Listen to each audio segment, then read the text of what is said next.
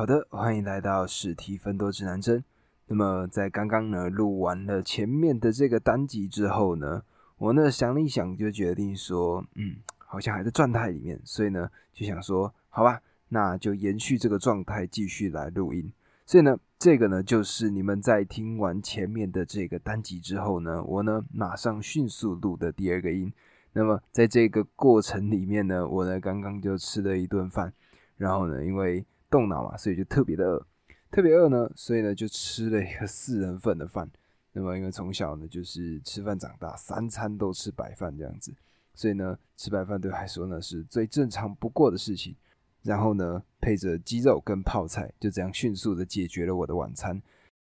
我自己的感受是这样子的，就是我刚刚在录成为贾伯斯的这个整个的过程当中呢，我发现我自己。对于整本书的介绍呢，算是挺流利的，甚至有点超出我自己的预期。因为我刚刚就真的很顺很顺的，就看着我自己的心智图一点一点的讲。那平常呢，我可能会讲讲，然后断掉，断掉之后呢，又要重新录，录一些新的片段。但是呢，我刚刚呢，在录整个成为贾伯斯这本书的过程中呢，我感受到的就是我呢，可以忘记一切时间。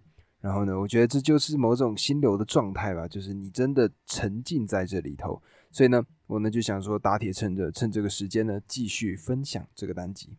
那么我们昨天讲到的是什么呢？我们昨天讲到的是贾伯斯跟沃兹尼克他们两个人呢，觉得这个自主电脑俱乐部他们所做出来这个牛郎星的个人电脑真的是太烂太烂了，所以呢，他们呢就决定自己出来创业。而他们呢，把这间公司就叫做苹果公司。那么，苹果呢，他们当时的股份是这样子来分配的：百分之四十五是贾伯斯所拥有，而另外的百分之四十五则是由沃兹尼克所拥有。剩下百分之十是谁呢？剩下百分之十是一个叫韦恩的人。那这个韦恩呢，他呢就是设计了第一个版本的苹果商标的人。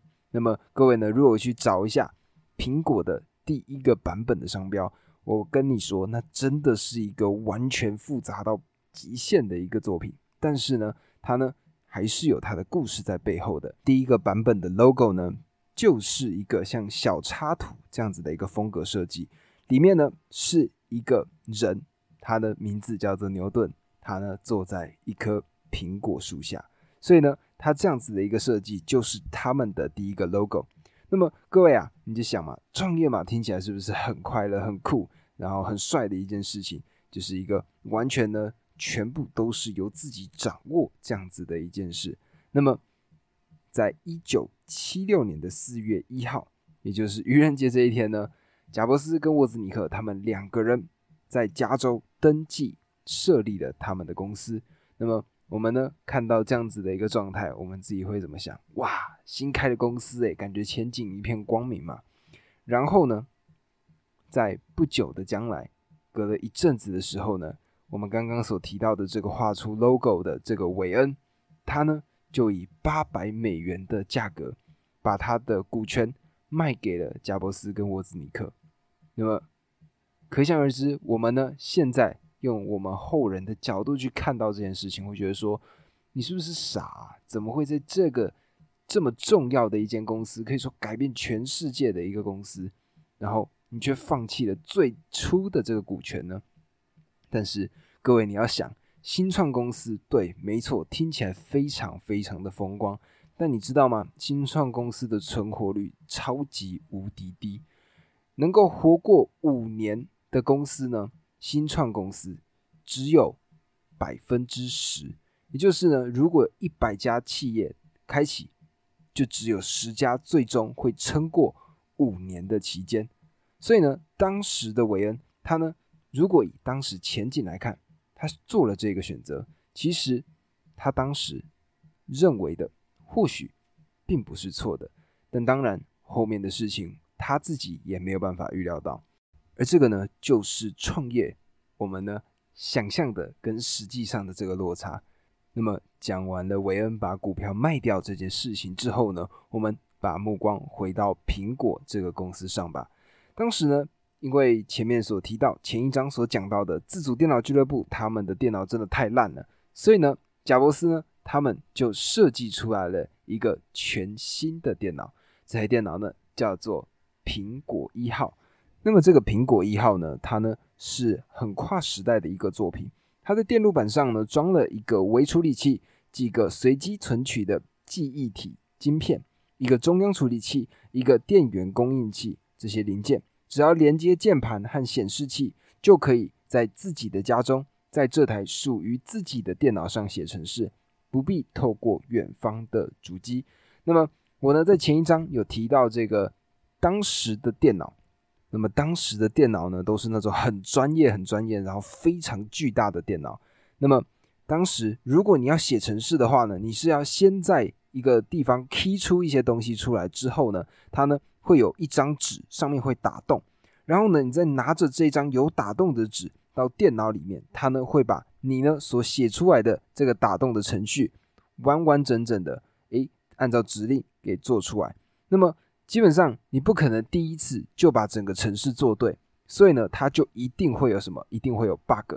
所以呢，如果以前在还没有现在这些笔电啊或者是桌机的情况之下，你呢要跑完一个完整的城市，它是一个超级无敌困难的事情。因为它会非常的繁琐，每一次你呢不会有任何的回馈机制，你呢就只有把你打动的纸交给了电脑，然后呢电脑跑一跑，哇跑不动了，这个时候呢你呢要自己去找出它的 bug，所以这样来来回回是非常耗费人力的。但是当时苹果一号呢，他们就是一个完全不一样的做法，他们呢在里面搭载了这个培基语言叫做 Basic，所以呢这里面呢。他们就有办法用自己的这个电脑做出他们要有的程式，而且呢会在这台电脑里面自己跑出来。而当时这台电脑呢叫做苹果一号。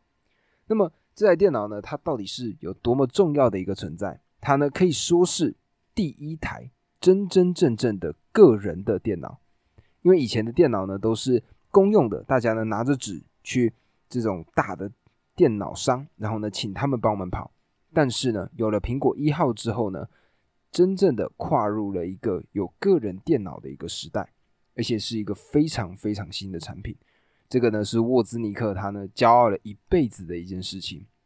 那么这时候呢，贾伯斯跟沃兹尼克呢，他们就想：哇，我们做出了一个这么酷的一个产品，那么我们呢拿去给这种跟这电脑有相关的同好们去看吧。所以呢，他们就。搬来了这个苹果一号，来到哪里呢？来到了自主电脑俱乐部，一群仔仔的天堂。那么回想如何呢？诶，是这种哇，大家觉得超酷的、超帅的，是吗？没有，错了，完完全全错了。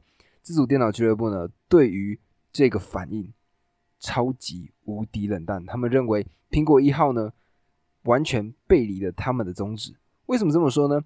因为自主电脑俱乐部。都叫自主了，所以呢，自主的话就代表说你呢要靠着自己的手去把所有的东西全部建立起来。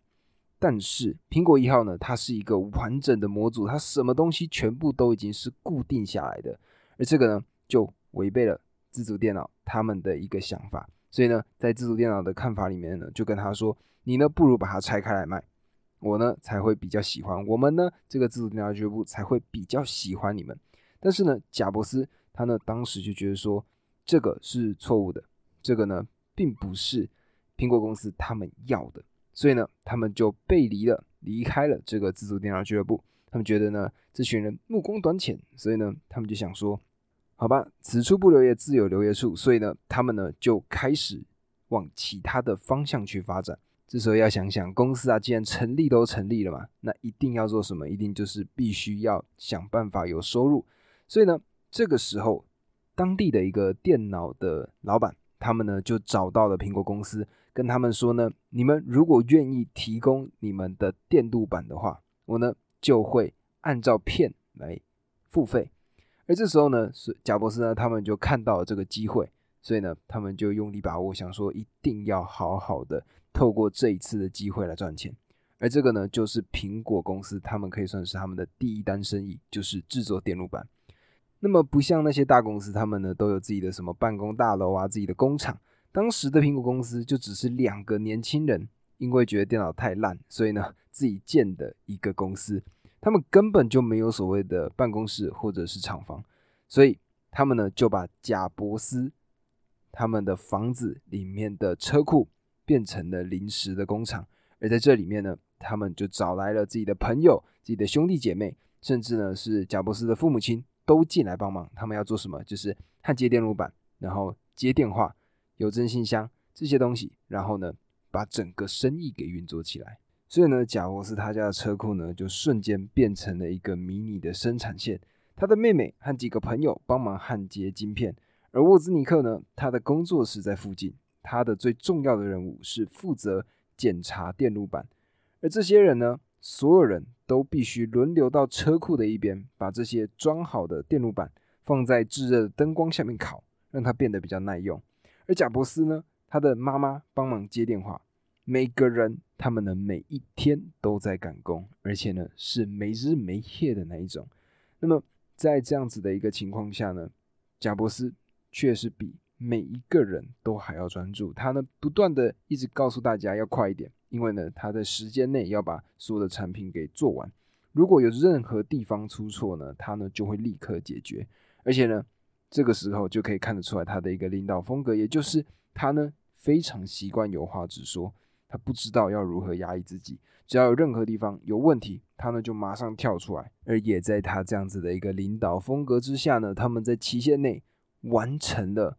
非常艰难的任务，也就是组装好了五十片的电路板。这个呢，让他们打响了他们的第一战。我们前面提到的苹果一号呢，因为当时个人电脑的这个概念还不够普及，所以呢，当时这一台苹果一号其实卖的没有到非常好，大概只卖了一百多台。但是这个电路板，它的生意呢，让他赚了非常大的一笔钱。而这样子的一个经过呢，就让贾伯斯。打赢了成立苹果公司之后的第一仗，但是呢，既然创立了公司，那么就必须要一代一代一代的不一样的持续的做出新的创新。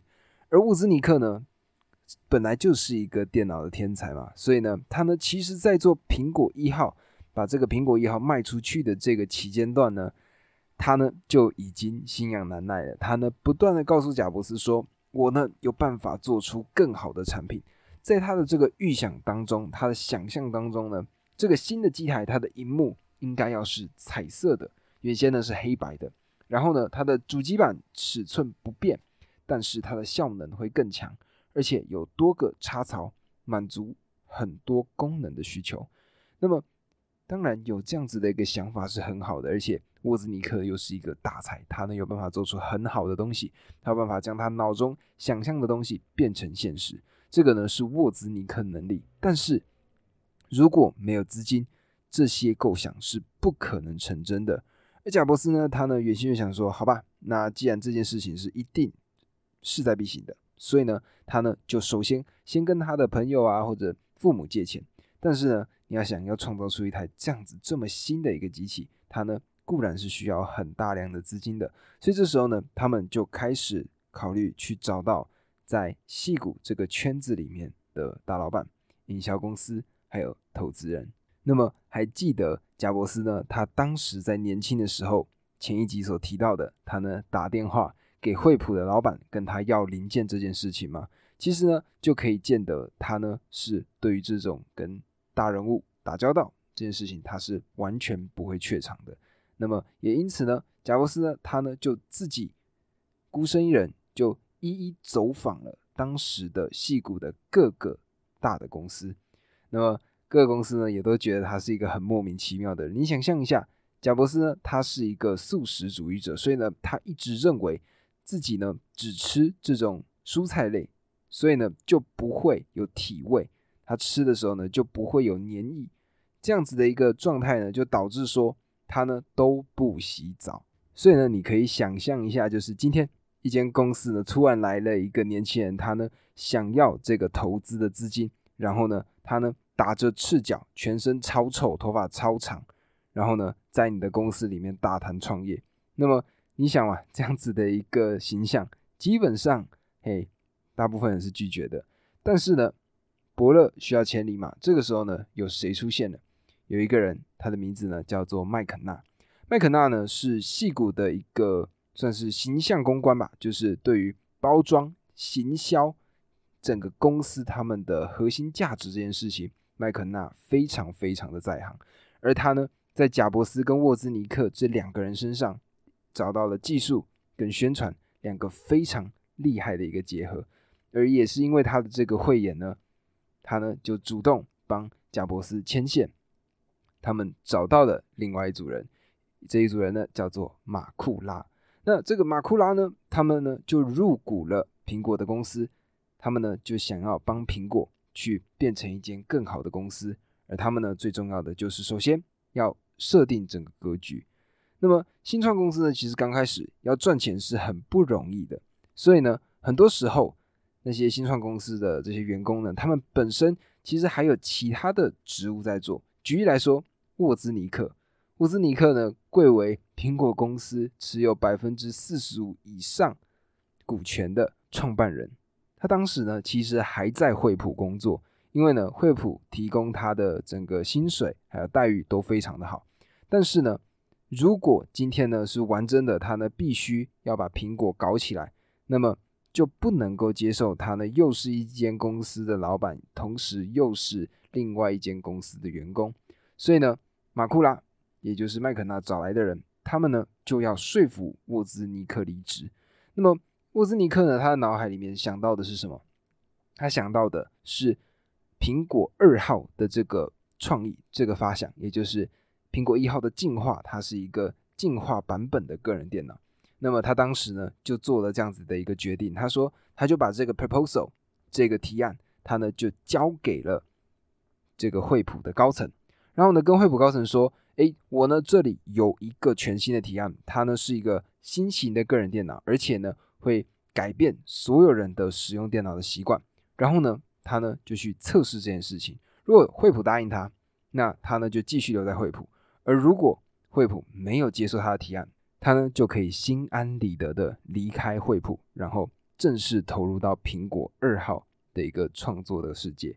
那么。结果可想而知，惠普并没有接受他的提案，他呢也就顺利的进入到了苹果二号的一个研发的过程，成为全职的苹果的工作人员。而当时的贾布斯几岁呢？二十一岁。所以呢，如果今天呢是一个领导公司的一个角色呢，以二十一岁这个年纪来说呢，还是稚嫩了一些。那么他们的主要投资人马库拉呢，他呢就想说，好吧。那么我呢就决定帮你找来你们的 CEO，他们找来的人叫做 Michael Scott，也就是麦克史考特。那么史考特呢，他本身呢是有很多年的主管经验的，所以呢，他呢对于要怎么样把一间公司管理好，然后要怎么样设置一个制度，他呢是非常有一个方法的。那也因此呢，在苹果公司里面，很多内部的一些规章都是交由史考特来做。而贾布斯呢，他们则是用尽全力的进入到苹果二号的一个研发过程。因为拥有资金嘛，所以呢，他们就从原先的贾伯斯的车库，然后呢，就搬到了办公大楼。在这里呢，贾伯斯呢，他就不断鞭策沃兹尼克去做新的这个电脑。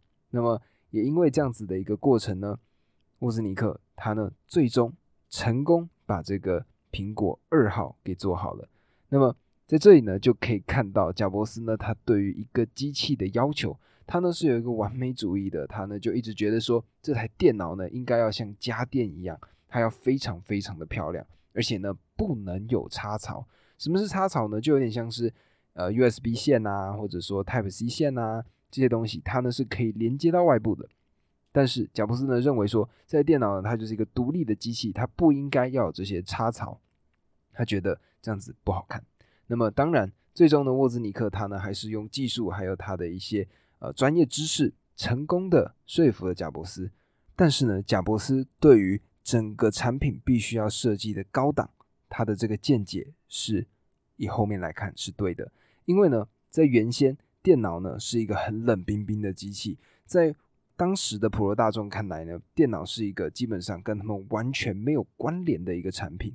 但是贾伯斯呢，他呢又看过了很多不一样的高档家电嘛，所以呢，他对于整个电脑它外形的一个设计，它是非常非常考究的，应该要怎么做，大众才会喜欢。这个呢，是他花了非常多时间去钻研的。而苹果二号呢，它的整体的一个结构，外面的一个外观，让非常多普通人喜欢这样子的一个产品，因为它达成了一种美感。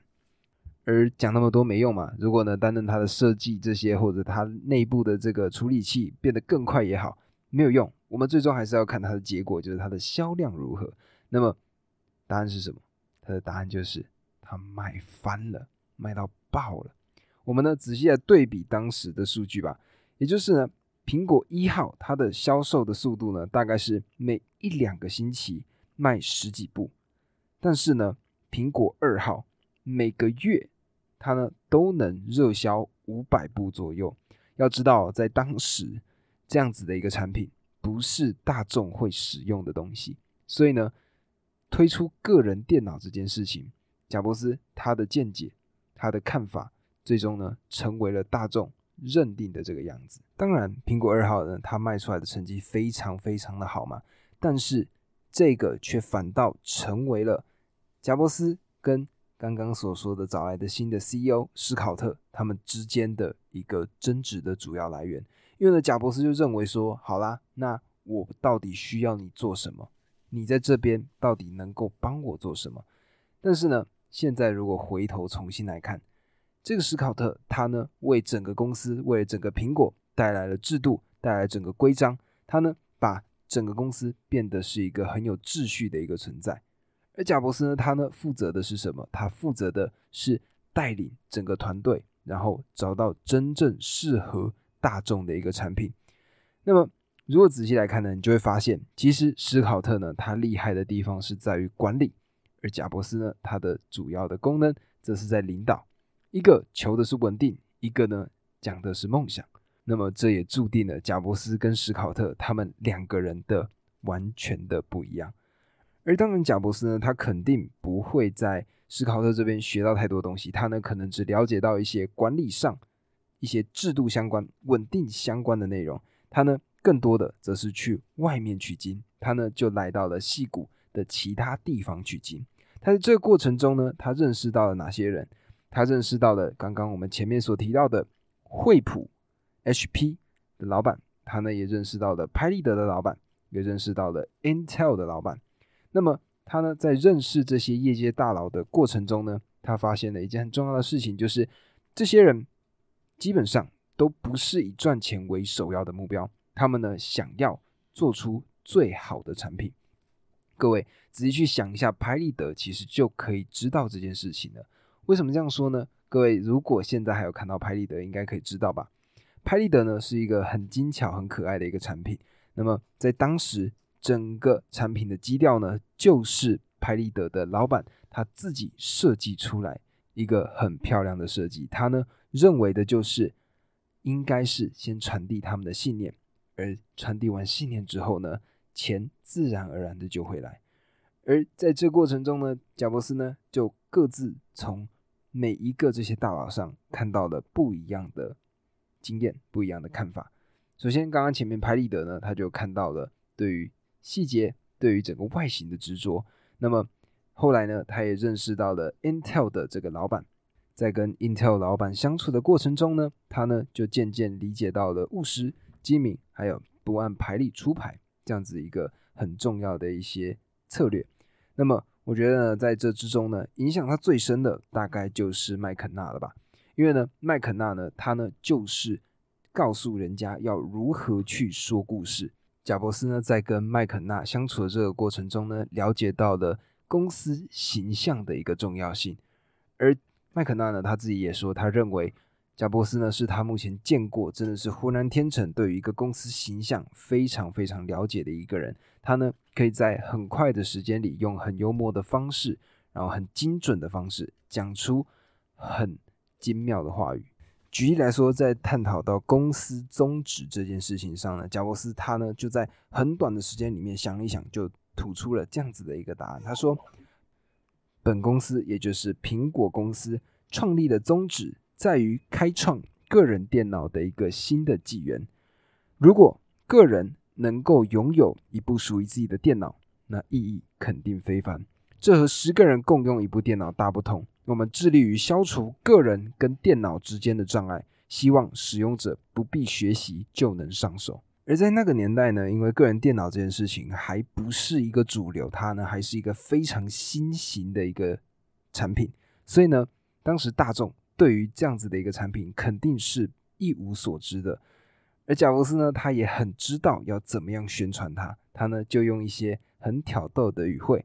来激发大众的兴趣，例如说呢，他会说一丝不挂的电脑，或者呢，他会用一些 wordplay，也就是一些双关的字语，例如说呢，像是因为电脑里面有一个东西叫做位元，它的英文的发音呢叫做 byte，b y t e，那么这个 byte 跟咬 b i t e 这两个字呢，它的音是一样的。那么因为苹果呢，它不是有咬一口这样子的一个样子吗？那么他就把 byte 跟苹果这样子一个双关语玩在这个文字游戏里头，然后呢，大家呢就听到就会觉得说，哇，它是一个很亲民的一个电脑产品。而刚刚所讲到的咬跟这个苹果，是不是就是我们现在看到的苹果的 logo？苹果现在的这个 logo 呢，就是在当时所设立出来的，而这个呢，就是他们对于简约的一个要求。